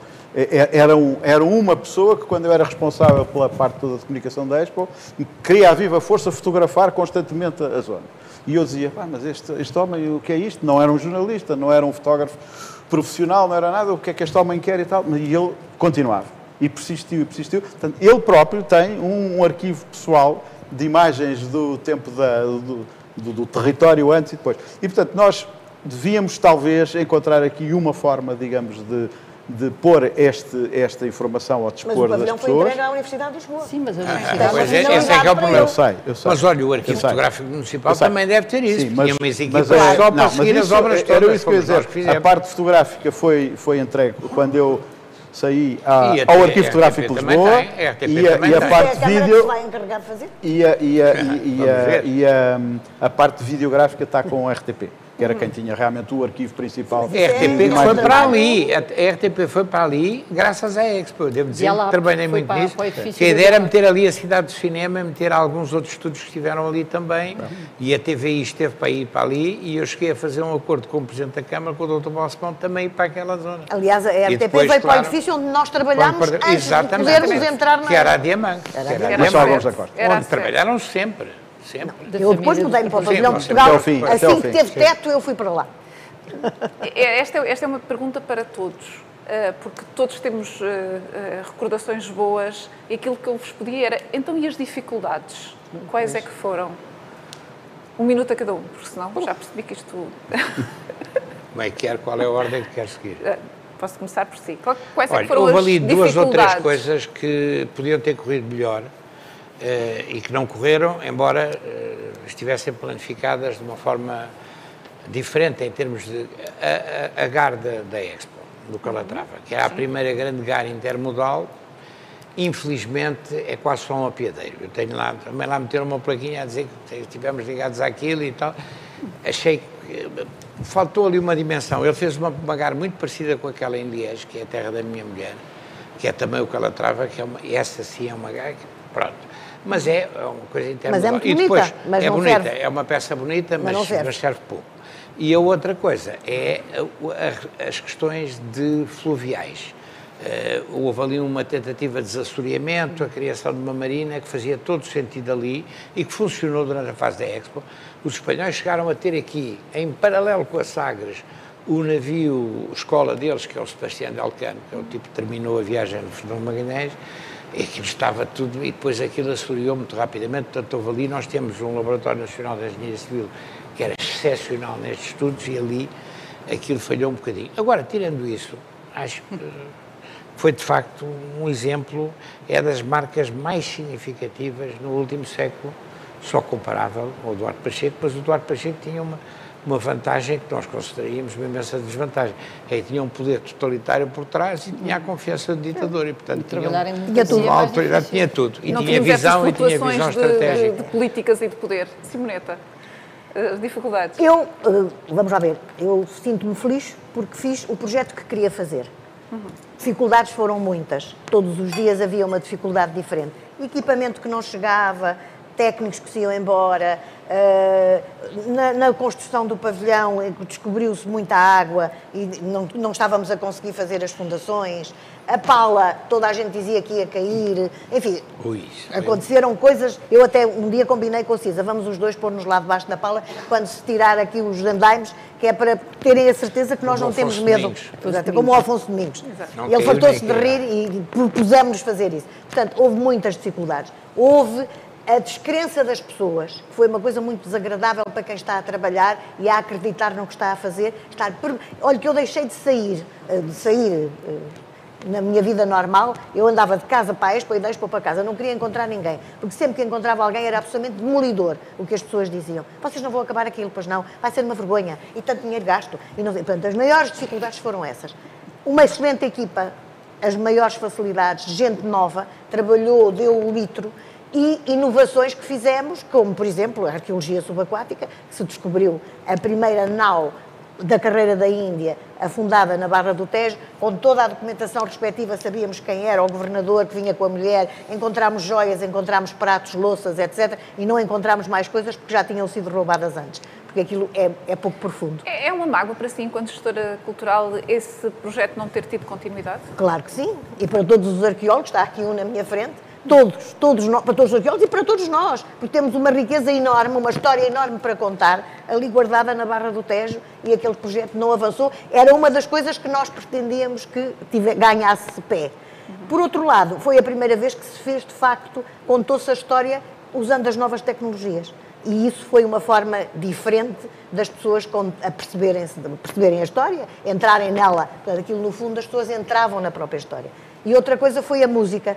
A música do Pavilhão de Portugal, inspirada no canto alentejano, que agora é património da humanidade, e que era lindíssimo. Era, as pessoas ficavam arrepiadas quando eles cantavam na pala do Pavilhão de Portugal. E isso é Portugal, o Portugal profundo veio ali. E outra coisa que fizemos que me pareceu extremamente interessante para envolver o país. Portanto, era preciso chamar o país que estava longe. Fizemos com o, o historiador e com a, com a, com a hum, Suzanne Davot, que era a viúva do Orlando Ribeiro, e com o, o professor, o historiador. agora- exatamente. Uh, fizemos um- uma série de livros sobre o- o- as várias regiões de Portugal, com fotografias. E, portanto, e, e percorremos o país antes da exposição com essas exposições, e íamos falando com as pessoas e envolvendo-as no projeto e, e mostrando-lhes que, que a Expo se ocupava delas, que estava ligada a elas, que elas faziam parte da Expo. E foi muito importante. Corremos o país todo com isso, ao mesmo tempo que estávamos a fazer a exposição. João Paulo Lês, dificuldades, erros, coisas que ficaram por fazer. Bom, isso fica sempre alguma coisa por fazer. Coisas que ficaram por fazer poucas, era o que eu dizia há bocado. Eh, dificuldades muitas no sentido que a Simoneta referiu eh, e da constante necessidade de nós mantermos uma resistência psicológica muito grande, a equipa que, que estava envolvida para não se deixar abater, se fosse pelas chuvadas que, que prejudicavam as Estamos muita obras, fosse pela, ano. pelas, pelas referências críticas em relação aos custos. Os custos, nós e os custos temos uma relação muito difícil. Nós, portugueses, dinheiros e custos, porque somos um país que não é rico e, portanto, é normal que, que isso existe. E havia um debate político, partidário, aí sim, sobre se se devia assumir que a Expo tinha um custo para o Estado ou não. Havia uma linha que pensava que a coisa se fazia com o pelo do próprio cão, e havia outra linha que queria que se dissesse à viva força que aquilo tinha um investimento a fundo perdido, digamos, do, do Estado. Porque a Expo, as pessoas não sabem, a, a empresa que fez a Expo nasceu com capital social de 500 mil euros. De, de 500, eh, não, não chegava a um milhão de contos, quer dizer, não é? Portanto, um- um- uma coisa inacreditável para a dimensão do projeto do, do investimento. Portanto, foi tudo feito com recurso ao financiamento bancário, mas com um projeto com uma capacidade urbanística e de vender terrenos que supostamente pagava aquilo. Portanto, houve um grande debate à volta disso. eh, e eu foi feito um estudo pela Universidade Nova na altura que concluiu que o retorno para o Estado do investimento que o Estado ia fazer ali era 10 vezes superior. E eu penso só, peço só para fazerem um pequeno exercício. Olhem para tudo o que está construído hoje na Expo, não é? De habitação, de escritórios, etc. E vejam, façam apenas um cálculo, ou um jornalista, como vocês são, perguntem às finanças quanto é que se gera de IMI, só de IMI. Sim. Só de IMI. Quanto é que se gera de IMI por ano naquele território? E vão ver que só por aí, só por IMI, depois houve N impostos mais, houve N retornos mais de, de venda disto, daquilo, daquele outro, de patrocínios, de- mas quer dizer, olhem só para isso e vejam o, o, o que Continua é. a pingar nos cofres do E Estado. que vai pingar sempre, porque havia, uma, havia também uma, uma dificuldade às vezes às pessoas a dizer vejam este projeto a uma escala mais longa, não Sim, vejam é isto tipo de- a 3 anos, não vejam isto a 5 anos, vejam a 20, vejam a 25, vejam- porque visto a 25, e é onde nós estamos hoje, felizmente todos, eh, é extraordinário, digamos, o que se conseguiu, quer de ocupação, quer de vida, Estão ali, como já, já foi dito, mais de 30 mil pessoas entre moradores e, e trabalhadores das empresas que, que ali estão. Matámos o síndrome de Sevilha com uma categoria extraordinária, não é? Mercê de um modelo urbano multifuncional. Com o rei a dar elogios. O rei É. Espanha. Com o rei- aliás, com, que teve até problema em casa quando deu tantos elogios que os espanhóis E não acharam grande graça. Carlos III estava encantado com as arquiteturas. Não, os- Andou a passear comigo pela Expo e me perguntava, então e este arquiteto quem era? E não sei, eu não gosto muito de arquitetura moderna, mas aqui acho que faz sentido. Mas, mas, mas, mas acho, portanto, que se nós hoje temos esta capacidade de olhar eh, com distância, vemos que foi realmente um projeto extraordinário, com pequenas, pequenas dificuldades, pequenos erros, com certeza, obviamente, não é? Com- com tanta coisa que se Mas, fez, mas com, com um mal. saldo extraordinário e não, é- não é só em, em- em autoestima. A autoestima foi realmente uma coisa importantíssima e foi de uma valorização de Lisboa e do país que, E dos que- trabalhadores portugueses. e, do- e da nossa capacidade de Dos realização, trabalhadores. dos das trabalhadores. várias áreas, não estou a falar de... E acho que toda a gente que trabalhou ali, desde o, o- Desde o o operário que fazia ah, as infraestruturas, e nós temos uma galeria técnica fantástica. Há uma coisa que não falámos aqui. Mas que agora está a variar. Vocês nunca viram Pois eu quase. também tinha essa indicação. Está é que variada e há lixo no chão agora. Não, não, mas isso é a parte dos lixos. É a mas a parte galeria chata. técnica passam as infraestruturas todas. Vocês nunca viram uma rua, raramente veem uma rua da Expo ser picada e para abrir, na para ir ver um problema, ao contrário é do que se é no resto de Lisboa. Não, porque há, há umas, Está lá tudo. há umas, há é umas, há uns verdade. acessos de tantos em tantos metros que Exatamente. permitem à galeria técnica resolver o problema na rede elétrica, na rede de, de- de esgotos, na rede disto, daquilo, daquilo. Portanto, isso é, são É um túnel grande, alto. É, é, sim. é como o Eu- metro, eu acho é que uma, é uma, verdade. uma- Eu acho que depois da Expo, daquilo que eu me recordo em termos jornalísticos, acho que a única vez que se falou nisso foi quando se realizou cá a Cimeira da NATO, Sim. ah, ah, em, que, em que de facto houve reportagens nos. Andavam nos- os Andavam seguranças lá pelas seguranças galerias. pelas galerias. Claro, Exatamente. claro. Mas, mas sim, para, para resumir, enfim, não podemos, não podemos eh, usar uma folha de Excel para, para avaliar este tipo, de, este tipo de, de projetos e investimentos. Ou então a folha de Excel tem que ter muitos outros Claro. Tem que ter muitos outros items. muitos, muitos outros items. Alguns intangíveis. Exatamente. Eh, Cristina? É, os grandes intangíveis, tem toda a razão. O que é que então, ficou ali o por que é fazer? que- o que é que ficou, hum, hum, como dizem os franceses, sur ma faim?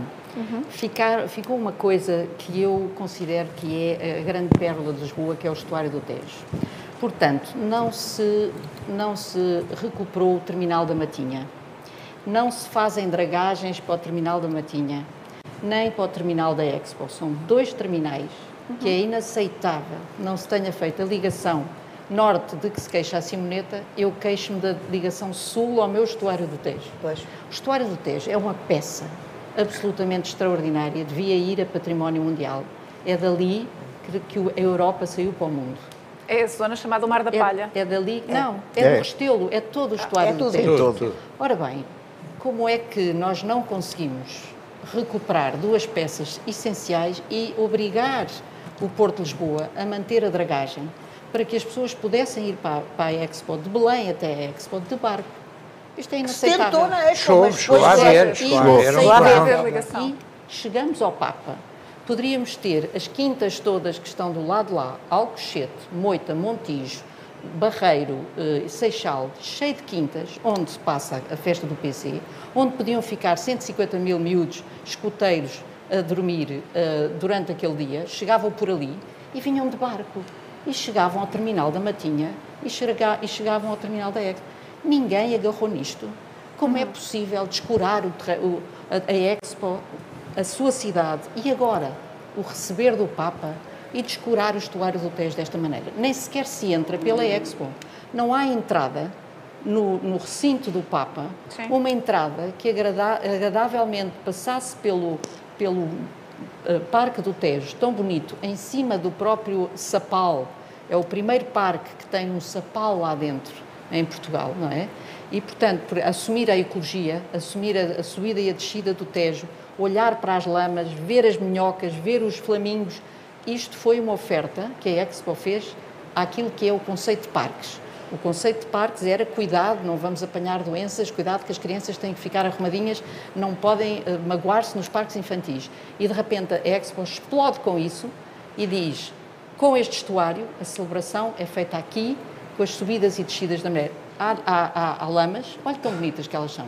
Olhe para a natureza. Faz Portanto, parte. Esta connecting with nature, esta ligação à natureza foi refeita na Expo. Em cima, a gente passa-lhes por cima e belíssimo projeto do Argrives e do, e e do João Nunes para o AP. Portanto, o que acontece é que ficou-me completamente. Como é que é possível não se agarrarem ao estuário do Tejo? Não fazerem as pessoas que vivem na moita chegar ali e terem que ir lá ao fundo para o Areia? Como é possível? Apesar de tudo, houve ali, houve ali um progresso. a Olha, enquanto eu a estive na autarquia, havia táxis fluviais a fazerem as duas Mas foi- mas foi só- mas foi só Mas nessa só altura. Mas, vou-lhe dizer só uma se coisa: o, homem que fez, o homem que fez o, Não tinha o Museu dos Coches, que é, é um. Pritzker também, o brasileiro, como é que ele se chama? Sim, sim, sim, Eu eh, disse, mas porquê é que vocês não fazem do outro É lado? evidente. Ó ó, ó, João, mas é isso que- era preciso. São que a aquelas tivesse tido. Mas apesar de tudo, as coisas A Expo e a progrediram. Câmara também ao progrediram. mesmo tempo neste momento, mas a dificuldade é de facto o Porto de Lisboa que, que gera estas coisas e, como disse a Simoneta, era muito difícil e foi Ai, feita era- uma era legislação. um reino independente. Atenção, os 5 quilómetros, João, João, João Paulo, diga-me se eu estou a errar, foi feita com os advogados da Expo uma limpeza brutal daquilo que eram as prioridades, potencialidades e prerrogativas do Porto de Lisboa. Portanto, aqueles 5 quilómetros ficaram entregues. E que coisa que não havia para a em mais... do- Nós é, que, nós é que Agora- vencemos os primeiros obstáculos, a linha de caminho de ferro. Para chegarmos aqui É à sede do público, vocês passaram por um viaduto que é discutível, depois embelezámo-lo com uns, uns painéis do Eduardo Neri, mas que é feioso. Eu disse, "Epá, isto podia-se ter feito. Mas estes viadutos fomos Foi nós possível. que os fizemos. Exatamente. Fomos nós que os fizemos, Para não para cá. chegava aqui. Não chegava é- Não aqui. chegava aqui. Isto era um reino noção. A independente. outra parte, a outra Com parte- fronteiras. E do outro lado a mesma coisa, com o Esta tem tal. a ver com a ecologia e a ecologia do estuário do Tejo e a celebração do estuário do Tejo como via de comunicação daqueles sete municípios do lado de lá que estão em mau estado, não estão bons e que poderiam estar muito melhores se estivessem ligados a Lisboa por barco. Parece-me uma coisa completamente Até evidente. para a falta de habitação seria daria bom- resposta. Exatamente. Embora eu vou dizer uma Exatamente. coisa, Agora, também é, é preciso resolver, é uma grande questão. Eu sou a favor de continuar a haver um terminal portuário aqui, porque o Porto também é um bocado a origem da cidade. Sim, mas, e esta mas, zona contanto, deve continuar sim. e está delimitado. Temos Tem que ter acessos turismo, diferentes. Temos que escolher Agora há muita gente que acha que o Porto ir para Setúbal e que não Ah, sei claro. quê, Se para outra margem. mesmo, Eu acho que isto é bom demais. Isto é bom demais para ter só um Porto. E era isso que estava a Não, acontecer. também acho Portanto, fomos recuperando. Agora, uma coisa, sentido. outra coisa que me ficou também eh, a doer é que normalmente com as plantas nós precisamos a seguir da manutenção e da gestão. E no caso dos Jardins Garcia de Horta, houve um, um, um restauro de toda a parte que foi feita pelo João eh, Gomes da Silva, portanto, os pavimentos, uhum. mas as plantações não foram trabalhadas. E não há, passou estes anos todos, elas, elas, elas estão em bom estado, uhum. perderam-se toda a parte de erva, de plantas herbáceas, perdeu-se tudo, e perdeu-se 50% dos arbustos ou mais. As árvores é que dignamente conseguiram sobreviver com florações extraordinárias e com novidade, porque introduzimos 80 novas espécies nos arruamentos da, da, da Lisboa. Porque, como se experimentou e funcionou, e sobraram nos tais viveiros que tinham as plantas em hotel, uhum. passaram depois para a Câmara e houve uma grande quantidade de novas, novas plantas, novas espécies em Lisboa. Agora, era necessário, de facto, perceber que aquelas plantas são uma informação notável para aquilo que pode vir a ser as espécies de Lisboa que se dão em Lisboa. Aquilo é um Sim. laboratório com, neste momento, são mais ou menos 70 uh, eh, diferentes árvores que conseguem sobreviver em Lisboa. Por exemplo, há uma planta que trouxemos para tapar o chá, porque a história do Jardins Garcia de Horta era a história das plantas através dos oceanos. Quando cheguei a uma coisa interessante do Mega Ferreira, que vale a pena aqui quando a certa altura, em agosto, lhe fui lá levar a proposta dos Jardins Garcia de Horta, ele disse, isto é uma grande ideia, mas você não pode chamar-lhe os Jardins Vice-Reis, que era o que eu chamava. Ele disse, nem pensar, isto não há aqui nada disso, portanto, troque lá. E eu disse, Garcia de Horta, passámos para a ciência. E foi bom, porque isso melhorou a ideia científica do que estávamos a fazer. Mas, de qualquer forma, o que, o que tem, e, e há mangas a crescerem na, na Expo, e o primeiro fruto que a Expo deu foi uma manga. Eu levei ao Cardoso e Cuma uma manga produzida na, na Expo. Coitado. E isso está lá tudo. Só que está tão mal, tão mal, tão maltratado que é uma lástima não se perceber que valia a pena tirar dali assim a tal celebração que desejam fazer no, no, eh, eh, no, pavilhão de Portugal e que se podia fazer ali como a antecipação que fizemos daquilo que são as reais alterações climáticas uhum. que já estamos a viver. João Paulo, como assessor da Câmara de Lisboa, está tudo anotado? Está tudo anotado na, naquilo que depende da Câmara, no que depende da Junta, é da no que junta, depende. É. Já, no está... depende da Câmara. É? No que depende da Câmara, esta questão do, do acesso uh, por barco para mais um ponto de, de, acesso por barco para outra margem está completamente fora de questão? Para o Papa está. Acho que sim. Não, não há qualquer já hipótese. não vai a tempo. E a, e a médio agora, prazo, agora, não? De futuro, sim. Eu penso que há a, a, ideia, a ideia, há vários projetos no sentido de reativar, digamos, o uso lúdico, quer o uso lúdico, quer, quer... Uh, as ligações. Agora, depende muito realmente das condições de navegação é. uh, no rio, que são difíceis. O rio ali tem uma, uma, uma capacidade de assoreamento realmente uhum. extraordinária. A gente olha para aquele mar da, da Palha e há poucos canais, uhum. mesmo na, naquela zona dos 14 quilómetros de, de largo, há poucas zonas onde, a navegação seja possível. Em, é? em maré vazia, nota-se Sim, nota-se bem, não é? Portanto, tudo isto tem a sua, a sua, a, a sua delicadeza e, e, transcende muito a Câmara, essa parte, digamos, das condições físicas, digamos, de navegabilidade. Agora, há todo um desejo de utilizar o rio muito mais uh, e, e, de continuar isso. Desentupia uh, e mesmo não sabemos onde vai ser o futuro aeroporto, mas pois, é uma dimensão calhar... que se calhar também poderá, ter, poderá vir a ser considerada se for na margem sul, não sei. É uma hipótese. Okay. Bom, eu, é gostaria, norte, de, é, eu gostaria de abrir a discussão norte, não é, aqui à nossa é pequena audiência. Gostaria de saber se há alguma pergunta. Esta hora é um bocadinho complicado. Já eu faço, faço uma questão.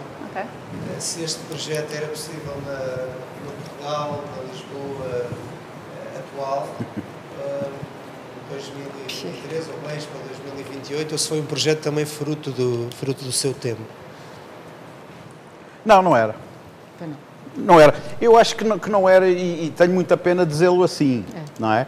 Mas acho que, eh, como procurei sublinhar já, acho que a conjugação político-partidária, ou seja, o sentido de Estado exigido, eh, a, transvers, a transversalidade, digamos, de um, de um projeto desse, a duração, tínhamos que ter outra vez alguma data uh, que fosse possível mas, sobretudo, a todo o ritmo inerente às redes sociais e, à, e, à, e ao frenesim eh, comunicacional, digamos, que existe hoje, Não tu- permitia. Eu, se calhar, fui demasiado abrupto no, no que disse, mas agora ponho as coisas de uma forma mais modelada. Tornaria muito difícil, muito difícil, executar, digamos, um projeto com a dimensão que este teve e as valências todas e o que exigiu de contribuição e de confluência.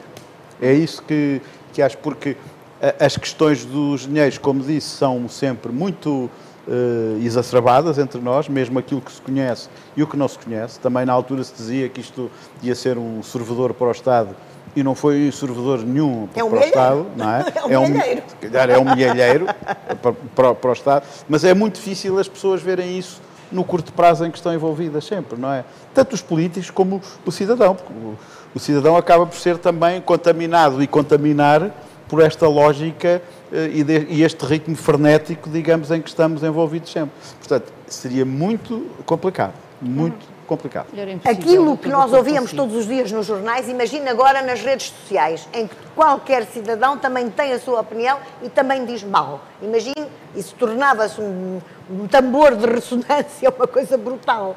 E, de facto, eh, há outra questão também que é importante. Ao longo do tempo foram sendo criadas regras duríssimas eh, por causa das suspeições das roubalheiras. Eh, não se evitaram as roubalheiras, aparentemente, mas criaram-se regras terríveis que permanentemente você abre um concurso e tem, infelizmente que eu já não preciso fazer isso, tem 50 mil pessoas a impugnar. Portanto, nunca mais se consegue terminar o projeto. Isso é absolutamente paralisante. Ah, eu acredito que não, não seja preciso fazer estas regras terríveis para que os projetos se consigam fazer e que as pessoas não roubem. Porque nos outros países do mundo não é assim e, e aparentemente funciona. E, portanto, isto está a paralisar o país. Eu ouço os meus colegas, eu não, não passo por isso, eh, mas, e fiz sempre concursos, mas não tive esses problemas, mas ouço permanentemente os meus colegas a dizer que está tudo parado porque estão permanentemente a pôr, a pôr eh, providências cautelares. Não ganhei o concurso e quero ganhar o concurso e, portanto, vou pôr uma providência cautelar. Depois os tribunais levam não sei quanto tempo a julgar e, portanto, acabou a conversa. Isso é uma das razões. Isto que a Simoneta acaba de dizer é uma espécie de uma deriva securitária completamente malsã, tornou praticamente impossível fazer grandes Ficámos obras assim. públicas. Eu lembro que o arquiteto Cisa Vieira há muitos anos me disse, e eu conheci-o nesta altura e fiquei com uma relação de amizade pessoal por ele, que estava a tornar-se muito difícil fazer grandes obras públicas, não apenas aqui, mas noutros. Ele dava-me um exemplo da Suíça, onde tinha tido problemas, porque aí vão até ao ponto de referendar as opções arquitetónicas, etc. E, portanto, é- isso também tem um fator humano. E as pessoas que têm a responsabilidade por esta deriva securitária para a transformação disto em legislação, algumas ainda têm responsabilidades no meio disto tudo. Eu dou um exemplo, pode parecer autoelogio, mas que se passou comigo e que se passou em pleno período da Expo. Também para perceberem, estávamos a tratar das barracas, estávamos a tratar das acessibilidades à Expo e da Expo e incendiou-se a Câmara Municipal de Lisboa. Não foi um foguinho pequenino. A primeira coisa que nós tivemos é a ideia, com a oposição, era o Macário Correia, honra-lhe seja, a oposição de direita na Câmara, nós estávamos coligados com o PC, e era o João Amaral, que era vice-presidente da Assembleia. No próprio dia, reunimos ali, debaixo da água dos bombeiros, ainda com parte de cima a arder, e decidimos assim, "Bem, a única maneira de podermos resolver isto em tempo decente é conseguirmos legislação especial da Assembleia da República, estava o Almeida Santos à frente da Assembleia da República, nem o Presidente da República, nem o Primeiro-Ministro estavam cá, estavam a caminho de uma cimeira da América Latina, telefonaram a dizer, a desejar eh, solidariedade e a dizer, o, o Primeiro-Ministro, que era o António Guterres, disse nós pagamos metade da conta. Os meus amigos do PC que estavam na, na, na Câmara disseram mas pagar metade, só metade. Eu disse, "Oh, mas então um tipo que aceita pagar metade de uma Sem conta saber que não qual é a sabe qual metade." ela é, não sabe qual ela é. É E mandou lá o Cravinho Pai, que foi, era o Ministro das Obras Públicas, foi fazer a declaração perante as televisões, porque aí é que era a, a escritura pública nessa altura, e continua a ser, eram os meios de comunicação social. E nós conseguimos, nessa semana, alterar a legislação. E a legislação, criou-se uma legislação especial para a Câmara Municipal de Lisboa naquela emergência, que foi dar esta mãozinha direita, que era a minha, estamos a falar de 96, a possibilidade de adjudicar a obra. E eu adjudiquei a obra. E até hoje não houve ninguém, já me acusaram de ser traficante de marfim em África e coisas dessas, não houve ninguém que tivesse em causa. E isto permitiu Isto permitiu que em o João 11 meses nós reconstruíssemos o edifício da Câmara Municipal de Lisboa com cinco arquitetos a trabalharem. Toda a gente dizia, és maluco com cinco arquitetos. Um ou cinco é quase a mesma coisa, desde que sejam bons e de qualidade. Foram cinco os que fizeram aquilo. E é- Portanto, é, é isto. Agora, a legislação, como disse a Simoneta, tem evoluído no sentido que quem tem responsabilidades públicas é um potencial criminoso.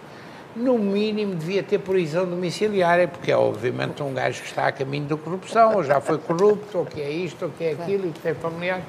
E este é um drama. Este é um drama que estamos A própria. Expo, deixa-me só acrescentar uma coisa. A própria Expo teve legislação especial, não é? Teve. Teve, teve, Sim, teve sim, poderes sim, sim. de licenciamento urbanístico Sim, sim, em conjunção com as duas câmaras. Portanto, criaram-se duas mesas conjuntas da, Sim, da Parque Expo com, as com a Câmara de Lisboa e com a Câmara de Loures, que permitiam uma aprovação muito célere do- dos projetos, porque toda Ah, a gente porque to- to- toda a gente tinha noção que se fosse o próprio ritmo administrativo que as coisas empancavam, não é? Pois. E portanto, mesmo aí foi, E acho que a foi- foi adjudicação também foi mais Sim, rápida. sim, sim. Havia adjudicações, havia concursos, mas as coisas eram. Eh, Havia mecanismos legais e administrativos que permitiam que as coisas funci- funcionassem muito mais rapidamente. Porque senão, mesmo nessa altura, sem esta legislação tão, tão cerrada, desde deste ponto de vista, que, eu- que eu entendo, e há bocado de- também, quando fiz referência às redes sociais, eu sou o mais apologista Ah, possível eu, da liberdade das pessoas pronunciarem. Agora, Mas a uma certa altura temos que ser realistas que há coisas que adquirem depois uma dimensão política eh, ou social tão grande que tornam impraticável as coisas. É, é nesse sentido. Cristina, não sei se quer acrescentar. Eu queria só dizer que acho que é mesmo impossível e acho que faço minhas as suas palavras abruptas porque considero que perderam toda a autoridade das instituições face a este fragmentar multi-universal da, da opinião pública. E, portanto, era totalmente impossível também porque, por exemplo, não foi preciso fazer estudo de impacto ambiental. Só isto, uma das razões e das bases era isto estava tão mal e realmente os terrenos estavam tão contaminados, tudo o que fizéssemos era melhor. E com este, em nome disto, escapámos ao estudo de impacto ambiental. O que seria um estudo de impacto ambiental, uma coisa destas, não é? Portanto, eu acho que era totalmente impossível. Acho que o João. Não tenho problema nenhum em. Eu custa-me dizer isto, Eu Também me custa. desta forma, custa. Porque não- é uma... Custa-me É uma constatar, não é? Consta- dizer. não é dizer, é constatar. constatar. Exatamente. constatar, porque acho que o país, não país acho que o país, perde não, não acho que, o- que o país não é tenha que fazer Não é o expos, nosso agora ou outras França. coisas, mas, mas digamos, mas Ah, em quando França pensa... está terrível. Em França está tudo na rua. Para, para, enfim, para fecharmos esta, esta conversa, eh, vou pedir uma coisa a cada um de, a cada um de, de- de vós. Já percebemos que hoje fazer isto era um- uma dor de cabeça, uma, uma daquelas enxaquecas gigantes durante muitos anos, eh, mas olhando para trás, olhando para a década de 90, em que Lisboa teve a Lisboa Capital Europeia da Cultura, passou um- uma década em obras, teve uma nova ponte, teve eh, N acessibilidades, teve uma Expo. Aquilo que vos pedia era que, pedia era que olhassem para a cidade e me dissessem, eh, de uma forma muito curta, que zona da cidade é que, se fosse possível fazer uma nova Expo, que zona da cidade merecia, ou, ou merecia no sentido de precisar desesperadamente dessa, dessa intervenção? Podemos começar por aqui. Por mim? Sim, que foi Presidente da Câmara. estou no, eu já não estou no ativo. Quer dizer, vamos lá ver. Há, há várias zonas da cidade onde é preciso fazer coisas, mas que não têm a dimensão daquilo que foi a intervenção na zona da Expo. Há várias zonas da cidade onde é Por importante. isso eu pedia-lhe que escolhesse uma apenas. Olha, por exemplo, toda a zona Lumiar, Calçado de Carriço, o limite, uma parte do limite norte da cidade eh, podia ter uma intervenção, embora a melhoria do espaço público tenha sido uma constante. E, de facto, nesse plano, a Expo deu, fez escola. Eh, o espaço, nós tínhamos uma relação, nós portugueses temos que reconhecer que há, há 30 ou há 40 anos, a relação dos portugueses com o espaço público era das piores da Europa e do mundo. As pessoas cuidavam muito bem da sua casa Mas e limpavam as suas casas humildes e deitavam o lixo pela janela fora. A água vai. Atenção, a água vai. Que era um grito Portanto, atenção, são coisas. eh, isto evoluiu muito, apesar de tudo, e portanto eu, eu continuo a ser razoavelmente otimista e acho que. E, há- e, e, sobretudo, há uma coisa que é que também conseguiu. Houve ali uma renovação muito grande de- de- de- da população. Uhum. Entrou gente jovem e isso também tem uma certa importância. Uh, e isso dá uma outra dinâmica ao bairro, aos uhum. bairros. E, e, essa conjugação temos que a fazer. Agora há muita gente preocupada com os turistas, mas que graças aos turistas e graças ao alojamento local, que tem sido, na minha modesta opinião, positivo, e mesmo aquilo a que chamam as Golden Visa e tal. Quer Nunca dizer, mais eu acho que é foi a habitação social não teríamos investimento, Não teríamos investimento, pois. pois o problema é eu esse. agradeço, mas eu não, essa aí não, não é elegível, é verdade. pode parecer. Mas é, agora, e mesmo o interior também precisa. Uhum. O interior também precisa. Ok, então ah. a, zona mais, mais a norte. Simoneta, eu, qual sendo coerente bairro? com o desgosto que tenho que a Expo não tenha contaminado mais, tirando os polis pelo país, uns melhores, outros piores, eu escolheria o Beato. Uhum. O Beato é uma zona fantástica e como já lá tem um projeto a iniciar, eu passo aqui um recado uhum, uhum. ao Sr. Presidente da Câmara tome conta do hub criativo do Beato na melhor não, maneira está, está. e transforme o Beato da melhor maneira. De facto, não o gentrificando, mas requalificando todo, todos aqueles edifícios lindíssimos que ele tem da, da, da, da antiga manutenção militar e, e, fazendo realmente, o Beato faz muita falta à expansão da Expo, à aproximação à Expo uhum. e poderia ser um projeto interessante ali com a nossa paisagista ali a pôr umas árvores, umas coisas, ah, melhorar, melhorar aquela, aquela travessia do comboio, de resolver aquele problema que parte a freguesia em dois. Os habitantes do Beato Uns vão para Alvalade e outros vêm cá para baixo, porque o Beato está partido é um pela linha do comboio. Pronto. E é um, um espaço e é preciso, eh, vamos lá ver, com esta, com, com esta nova ideia do hub criativo, pode ser, eh, é uma faca de dois legumes, como dizia o outro.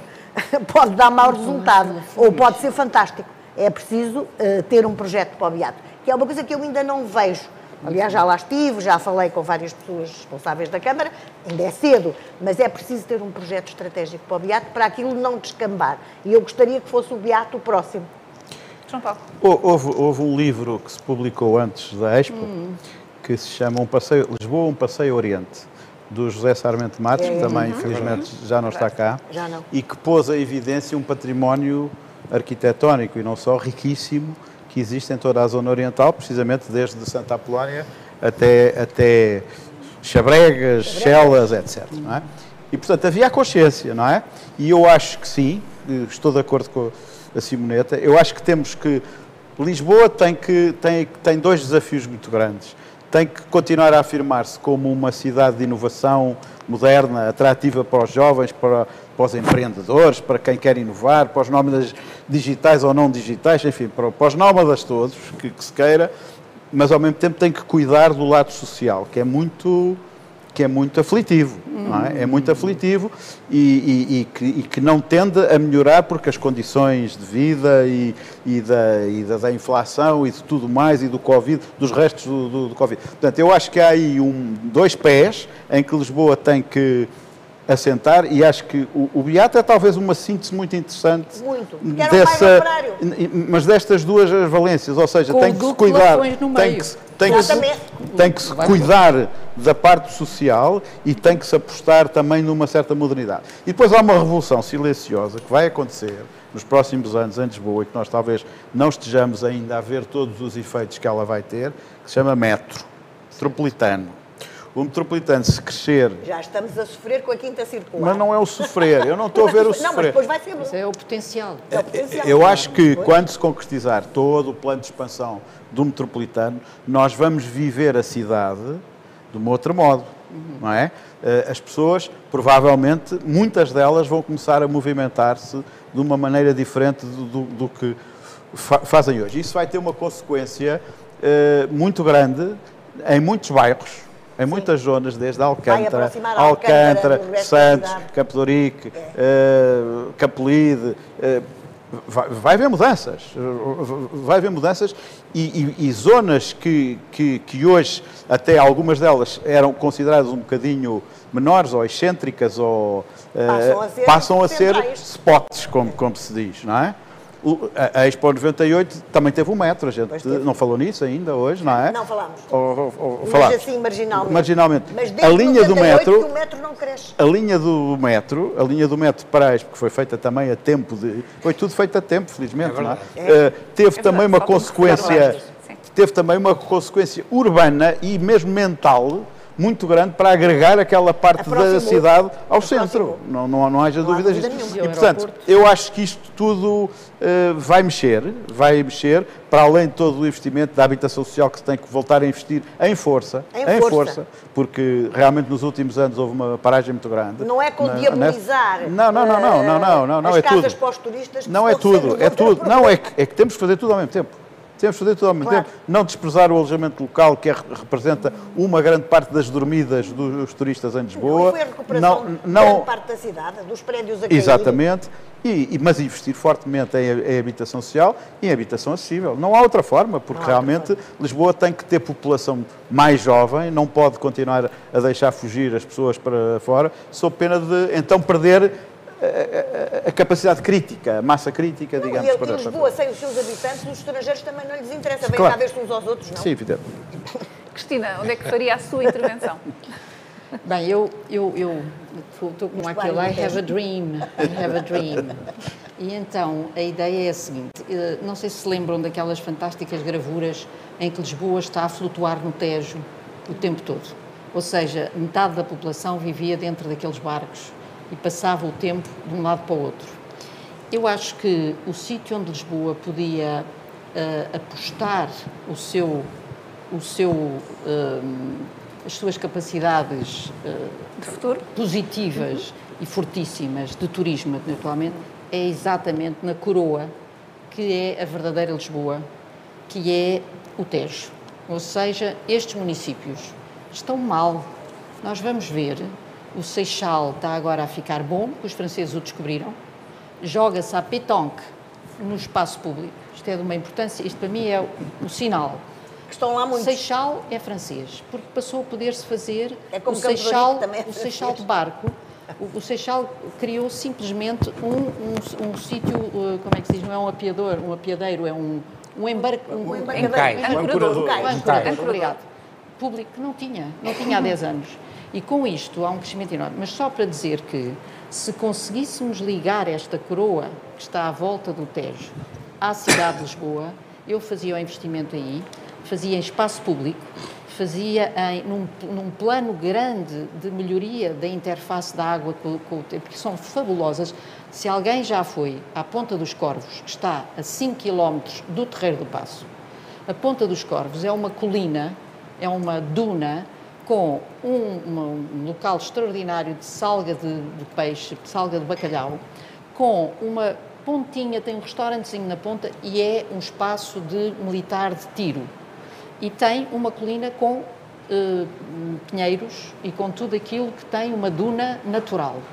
Isto é a Ponta dos Corvos, a Caldeira dos Barreiros. As Caldeiras do Barreiro são uma peça, agora a pertencer ao, ao, ao Millennium BCP, mas é, chamada Quinta do Brancão. Tem um moinho de maré, existem 36 moinhos de maré, que são o exemplo mais extraordinário da energia simples, iniciada na na Idade Média.